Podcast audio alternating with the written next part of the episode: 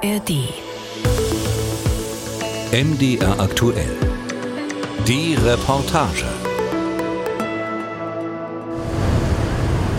Surflehrer Judah Purba steht am Strand von Canggu, einem Ort im Westen der indonesischen Insel Bali. Im Kreis wärmen er und seine Surfschüler sich auf, dehnen Arme und Beine. Hey, alright, now you go on your knee, left and right, go like. Während der Übungen schaut er sich immer wieder um. In letzter Zeit beobachtet er häufiger Ausländer, die am Strand Surfunterricht geben. Wenn wir sie sehen, sprechen wir sie an. Hey, hast du dafür eine Genehmigung? Und sie sagen, ah, das ist nur ein Freund, dem ich Surfen beibringe. Aber weißt du, das stimmt nicht. Denn am nächsten Tag sieht er sie wieder mit einem anderen Freund. Sie sprechen kein Englisch, häufig Russisch, blieben unter sich. So nehmen sie einheimischen Surflehrern wie ihm den Job weg.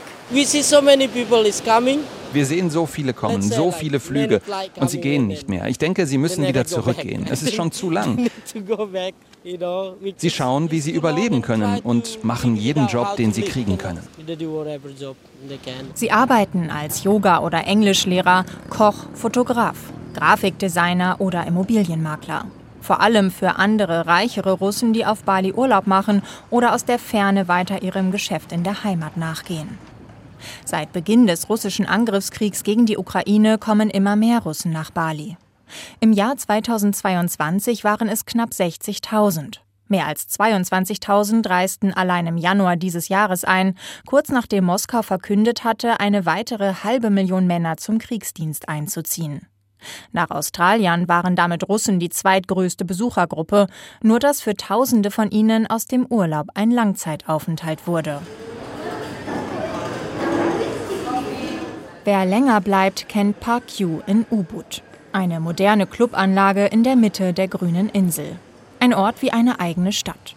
Mit Wohnungen, Restaurants, Coworking, 50 Meter Pool und Fitnessstudio. My friend Ksenia. she is living here. Xenia kommt aus Russland, lebt hier seit März. Sie kommt gerade aus der Dusche, läuft mit nassen Haaren durch die Eingangshalle. And the amazing part about living here is that you can combine and do different Das Tolle daran, hier zu leben, ist, du kannst unterschiedliche Dinge an einem Ort kombinieren. Manchmal wache ich auf, gehe ins Fitnessstudio und dann direkt arbeiten. Und ich unterrichte nebenher Yoga. business and yeah, I teach yoga also. Die Russin arbeitet für ein Kryptounternehmen in Dubai im Marketing. Ihr Arbeitgeber zahlt ihre Unterkunft auf Bali. Das richtige Visum zu finden sei kompliziert. Sie ist dran. Für digitale Nomaden gibt es Sonderregeln. Mit einem Standard-Touristenvisum darf sie nicht arbeiten und es gilt nur 60 Tage. Das heißt, aktuell muss sie alle zwei Monate aus und wieder einreisen. Ein Flug in die nähere Umgebung nach Malaysia, Thailand oder Singapur ist schon für 150 Euro hin und zurück zu haben. Einige nutzen es, um direkt ein bisschen die Gegend kennenzulernen. Doch eine Freundin von ihr wurde gestern fast nicht wieder ins Land gelassen, weil sie bei der erneuten Einreise nach Bali keinen Rückflug hatte. That's what she reported me like 10 minutes ago. I was like, Das hat sie mir gerade vor zehn Minuten erzählt. Und ich so, was? Ich habe das gleiche vor zwei Tagen gemacht und hatte Glück. Es ist eine Lotterie. An einem Tag kannst du einreisen, am nächsten musst du zurück in dein Land. Sie lassen dich nicht rein. Die Beamten bei der Einreise werden strenger. Das gilt nicht nur für Russen und Ukrainer, sondern für jeden. Der Russe Vitali Smirnov lebt wie Xenia seit einigen Monaten in Park Yu. The. Das ist es, mein kleines Apartment. Für mich reicht es. It works for me. sagt der 25-Jährige. Sein Einraum-Apartment kostet rund 1300 Euro im Monat. An der Decke seines Zimmers hängt ein Kronleuchter. Die Wände sind modern gestaltet mit roten Ziegeln und künstlichem Stuck. Vitali hatte Glück, die Nachfrage ist hoch, Preise für Immobilien steigen, besonders seit immer mehr wohlhabende Russen auf die Insel kommen. Für Einheimische sind viele Wohnungen mittlerweile zu teuer. Vitali zeigt aus seinem Balkonfenster. Hier bauen sie weiter. Das wird das neue Einkaufszentrum. Russland hat Vitali gleich zu Beginn des Krieges verlassen.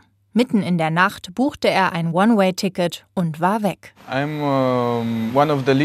Ich bin einer der am wenigsten sicheren Menschen in. Russland im Moment. Mein Alter, mein Gesundheitszustand, uh, meine politischen Ansichten. Mich würden sie sofort in den Krieg schicken. Gerade besucht ihn sein Vater auf Bali. Er ist 47, zu alt für den Krieg, sagt Vitali. Zudem betreibt er einen privaten Kindergarten, habe also eine wichtige soziale Rolle für die Gesellschaft. Zusammen schlendern die beiden am Pool vorbei, durch eine Allee gesäumt mit Palmen. Vitali macht sich Sorgen um seinen Vater hofft, dass er, seine Mutter und die beiden jüngeren Geschwister ebenfalls Russland verlassen. Sie ändern die Gesetze jeden Tag, selbst wenn du dich sicher fühlst, denkst, du passt nicht aufs Profil für die Einberufung, können sie das innerhalb eines Tages ändern, zum Beispiel die Altersgrenze, sodass du doch eingezogen wirst. Meiner Meinung nach ist niemand sicher. Manchmal nervt es Vitali, dass er überall auf Bali auf Russen trifft. Gleichzeitig gibt es ihm Sicherheit. Wenn du andere Russen triffst, fühlst du dich einfach sicherer, nicht gestresst, weil du nicht jede Sekunde diese schlechten Dinge diskutieren musst. Sie hätten Verständnis füreinander, besonders in der aktuellen politischen Situation. Sie helfen sich gegenseitig, machen untereinander Geschäfte. Vitali ist selbstständig, arbeitet mit Kryptowährungen. In Russland haben wir im Moment so viele Beschränkungen im Finanzsektor, dass Kryptowährungen plötzlich sehr wertvoll sind. Es ermöglicht dir, Geld anonym und steuerfrei hin und her zu schieben über Ländergrenzen hinweg. Auf Bali zahlen daher viele Russen gerne mit der digitalen Währung, zum Beispiel wenn sie Roller ausleihen oder Touren buchen. Die lokale Regierung und Balinesen wie den Surflehrer Judah Purba ärgert das. Gehen Einnahmen und Steuern doch am Staat vorbei.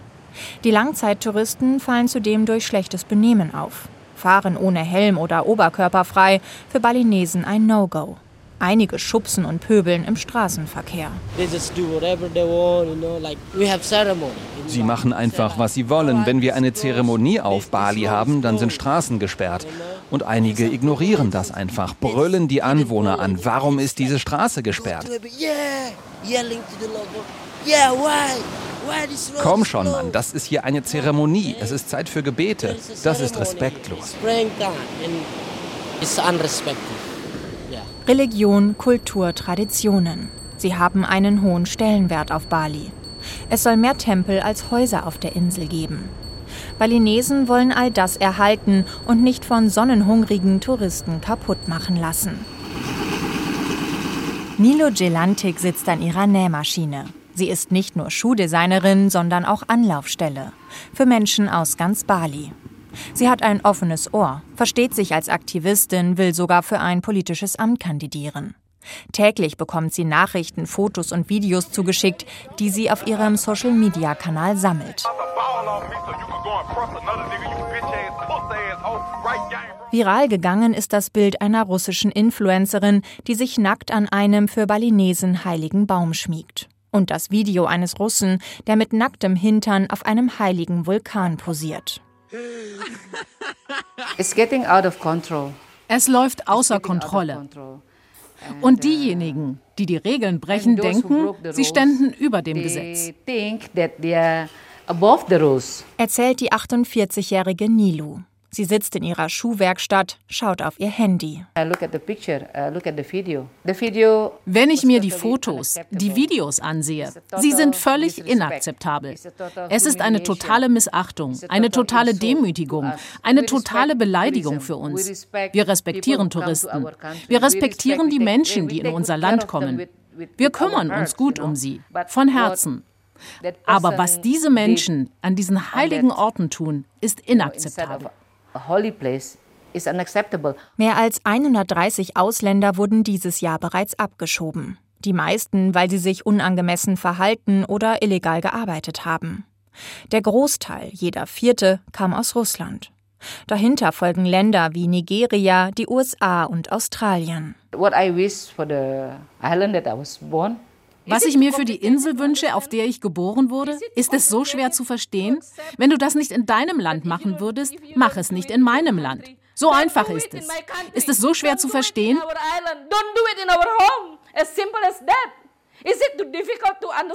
Sie versucht selbst aktiv zu werden, bietet sich an als Vermittlerin.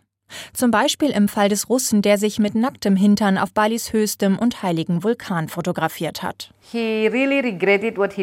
Er hat wirklich bereut, was er getan hat. Er war wirklich betroffen und sagte, er ist bereit, die Konsequenzen zu tragen. Nilo hüllte ihn in traditionelle Gewänder und der russische Blogger nahm an einer Reinigungszeremonie teil. Vor den Behörden hat ihm die Entschuldigung nicht geholfen, er wurde abgeschoben. Per Videocall verabschiedete er sich von Nilo am Flughafen. In der Bali Datscha rauchen zwei Männer Shisha. Es wird getanzt. Die Wasseroberfläche des Pools ist bedeckt mit roten Blütenblättern. Die Bali Datscha ist ein beliebter Treffpunkt für alle, die Russisch sprechen. Gegründet von einem Russen für Russen. Mit russischem Essen und russischen Saunen. Datscha bedeutet so viel wie Sommerhaus auf dem Land. Hier trifft man auch viele Ukrainer, Touristen aus Litauen oder Weißrussland. Die Stimmung ist gut, hier sind alle Freunde, der Krieg weit weg. Die 26-jährige Anastasia sitzt in einem kleinen Whirlpool mit gelben Blüten. Die Videos und Fotos der nackten Ausländer an heiligen Orten hat sie gesehen. Ich mag auch äh, ohne Klamotten sein, aber natürlich ich mag das nicht in der Nähe von irgendwelchen äh, religiösen Gebäuden oder so. Ich glaube, die haben einfach nicht daran gedacht. Die wollten ein schönes Foto machen, die haben nicht daran gedacht. Die Ukrainerin lebt seit rund einem Jahr auf Bali. Sie findet, dass die Balinesen und die Behörden teils überreagieren. Die, die denken, dass das so furchtbar ist und so weiter. Und für mich das ist nicht so furchtbar. Ich mag, äh, wenn die Leute ohne Klamotten sind. Also das sieht sehr schön aus. Aber ich verstehe auch die indonesischen Leute, die finden das furchtbar. Ich verstehe das auch. Sie hat ein Jahr als Au pair in Deutschland gearbeitet, spricht daher Deutsch. Nach Kriegsausbruch hat sie zuerst dort Zuflucht gefunden, dann ist sie weiter nach Bali. Und ich will natürlich nicht zurück.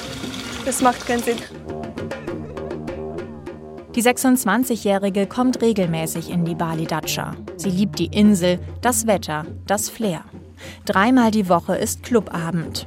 Anastasia sitzt in einem Bikini auf einer Trommel. Ihre Hände schlagen rhythmisch den Takt. Mit den lokalen Regeln nimmt sie es nicht so genau. Oh, ich fahre nie mit dem. Helmet. Ich hasse es. Mein Kopf tut so weh, wenn ich das mache. Deswegen äh, ich fahre manchmal weg von der Polizei. Äh, ein, zwei, dreimal habe ich eine Strafe bezahlt. Ich habe mein Helmet dabei, aber ich ziehe das äh, nie an. Ihre Freunde, erzählt sie, würden sich alle an die Helmpflicht halten. Eine weitere religiöse Regel lautet, dass Frauen nicht in den Tempel dürfen, wenn sie ihre Periode haben. Im Hinduismus gelten sie in der Zeit als unrein. Am Eingang von heiligen Städten stehen häufig Schilder, die darauf hinweisen. Ja, das habe ich einmal gesehen, aber ignoriert. Also, ich hatte meine Periode nicht, deswegen das war okay. Ich glaube, wenn ich das haben würde, ich würde trotzdem gehen, weil wer kann das kontrollieren? Anastasia lacht und badet weiter in ihrem Pool voller Blüten. Die Behörden auf Bali haben genug von Touristen oder Langzeiturlaubern, die sich aus ihrer Perspektive unangemessen verhalten. Bei der Einreise am Flughafen bekommt daher neuerdings jeder einen kleinen roten Flyer mit Benimmregeln in den Pass. Auslöser dafür war natürlich das Verhalten der internationalen Touristen auf Bali in letzter Zeit. Das ging in den sozialen Medien viral, sodass der Prozess beschleunigt wurde. Sagt Yokoda Bagos Pömayun, der Chef der Tourismusbehörde. Das Ziel sei, den guten Ruf Balis zu erhalten. Der Flyer enthält eine Einführung in balinesische Kultur, Traditionen und die 20 wichtigsten Benimmregeln. Touristen, die nach Bali kommen, müssen die balinesischen Regeln akzeptieren, sich an die Straßenverkehrsordnung halten, einen Helm tragen, wenn sie Roller fahren, einen internationalen Führerschein haben. Wir wollen, dass Bali ein sicherer und angenehmer Ort für ausländische Touristen bleibt. Im Tourismus geht es ums Image. Er blättert durch ein eng beschriebenes vierseitiges Dokument. Es ist der Beschluss der Regionalregierung.